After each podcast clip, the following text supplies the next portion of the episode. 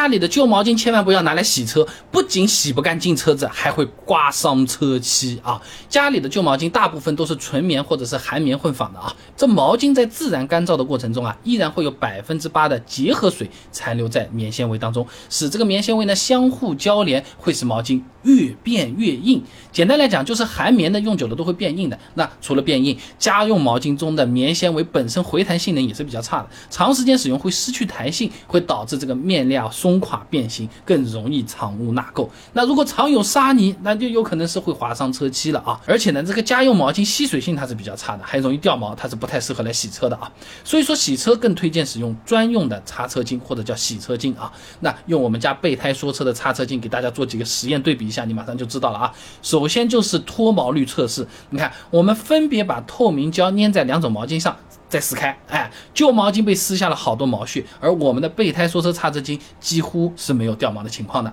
那然后就是吸水性测试，我们分别把备胎说车擦车巾和家里的旧毛巾放到装有三百毫升水的烧杯里面再取出来，你可以看到啊，这旧毛巾取出之后啊，哎就有水哎在那边流的，烧杯里面还有部分水没被吸上来，而我们擦车巾很轻松的就能把烧杯里面的水吸完，也不滴水，吸水效果是很好的啊。那旧毛巾之所以吸水差，是因为自来水中的钙镁离子啊，会和肥皂中的成分相互作用，形成不溶于水的脂肪酸盐，哎，附着在棉纤维上面，哎，这个会增加棉纤维的疏水性，导致毛巾的吸水性会变差。那我家在卖的备胎说车擦车巾呢，使用的材质呢是聚酯纤维和聚酰胺纤维啊，其中呢这聚酯纤维表面啊是具有高比表面积以及沟槽截面，哎，利用这些沟槽的吸吸效应，哎，是可以达到提升亲水性的功效。哎，简单讲啊，就是吸水性好。那么，呃，聚酰胺纤维呢，也叫锦纶啊。这锦纶材料具有强度较高、回弹性良好、耐磨性能优良以及热湿舒适度良好等等这种性能啊。